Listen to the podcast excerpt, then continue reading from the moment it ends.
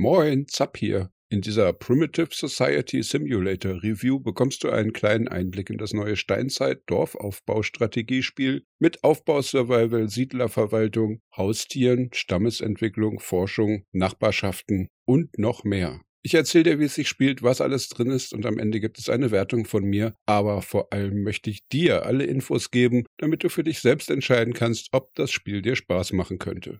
Primitive Society Simulator wird von YSH Big Dove entwickelt und gepublished. Dies ist das erste Spiel dieses Studios. Ich habe einen kostenlosen Testkey erhalten, meinen Dank dafür. Dies sollte aber keinen Einfluss auf meine Bewertung haben, da ich alle Spiele immer mit dem Gedanken im Hinterkopf teste, wie würde ich mich fühlen, wenn ich den vollen Preis bezahlt hätte.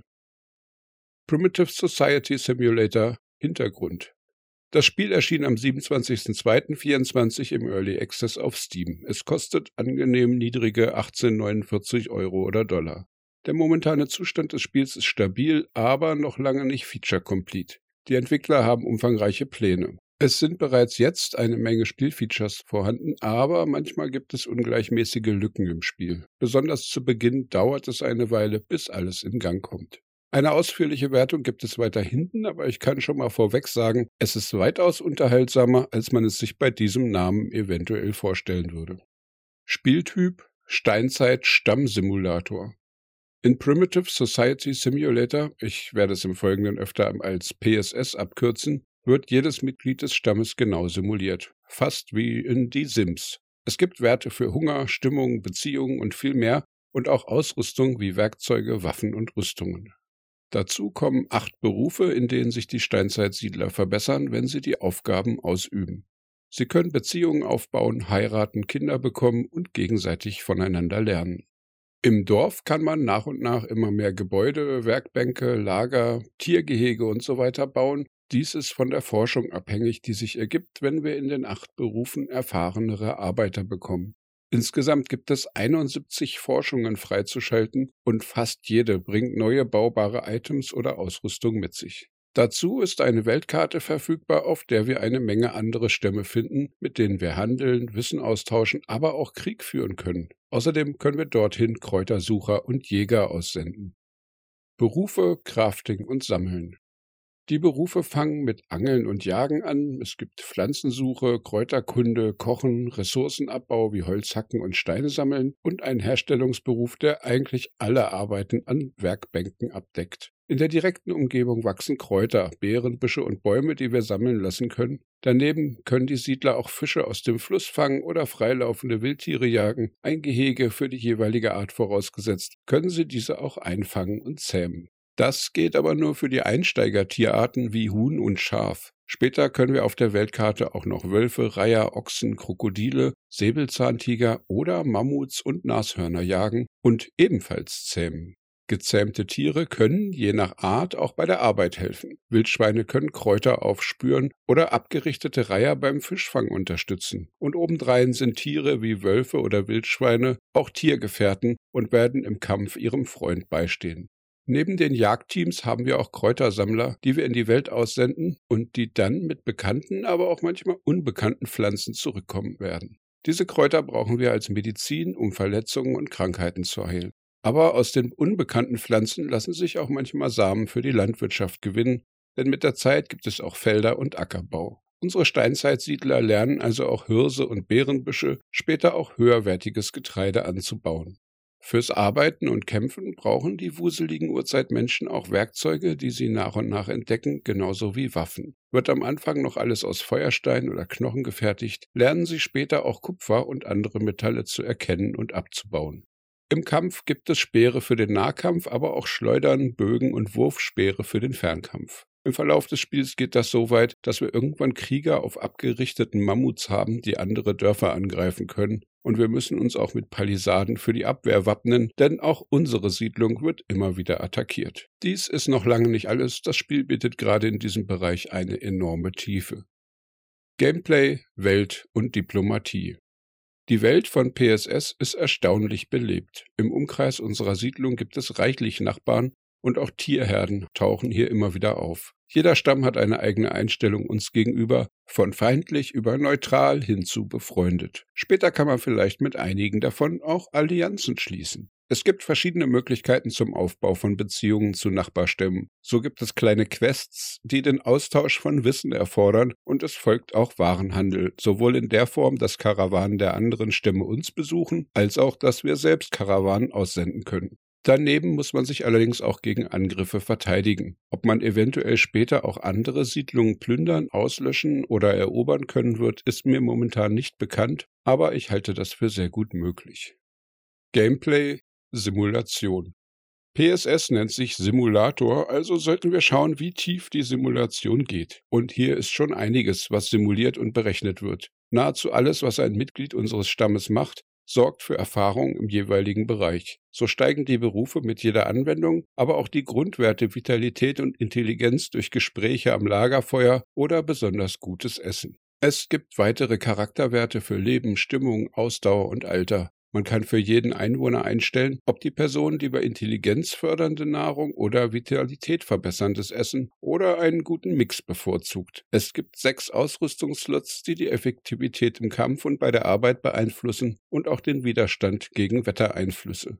Ein sehr wichtiges Ziel der primitiven Gesellschaft ist weniger primitiv zu werden. So ist der Erwerb von Wissen einer der wichtigsten Punkte im Leben eines Stammesmitglieds. Und auch das Aufschreiben bzw. Einmeißeln in Steintafeln und Einritzen in Knochen zum Wissensaustausch und das mündliche Weitergeben an die Kinder wird simuliert und ist ein Teil des Tagesablaufs eines jeden Steinzeitsiedlers. Es gibt Verbindungen zwischen den Einwohnern, es wird geheiratet, Kinder werden geboren und auch zu den Nachbarstämmen werden Beziehungen simuliert, verbessert oder Kriege geplant. Dann gibt es Zufallsereignisse wie reisende Händler, Attacken von aggressiven Stämmen oder wilden Tieren, gegen die wir uns verteidigen müssen. Gefahren für unseren Stamm sind aber auch Plagen wie Heuschrecken, Epidemien mit Erkältungen bei schlechtem Wetter oder Pestausbrüche, wenn wir die Leichen der getöteten Gegner nicht rechtzeitig entsorgen und verbrennen. Und nicht nur die körperlichen Aspekte unserer Stammesmitglieder sind zu beachten. Jeder Einwohner hat eine Stimmung, die durch Tode, Angriffe oder Krankheiten gesenkt wird. Das geht von leichten Einschränkungen bei schlechter Moral hin zu kompletten Zusammenbrüchen und miese Laune kann durch beruhigende Gespräche mit anderen gemildert werden oder durch Zeremonien am Ritualplatz stark aufgebessert werden.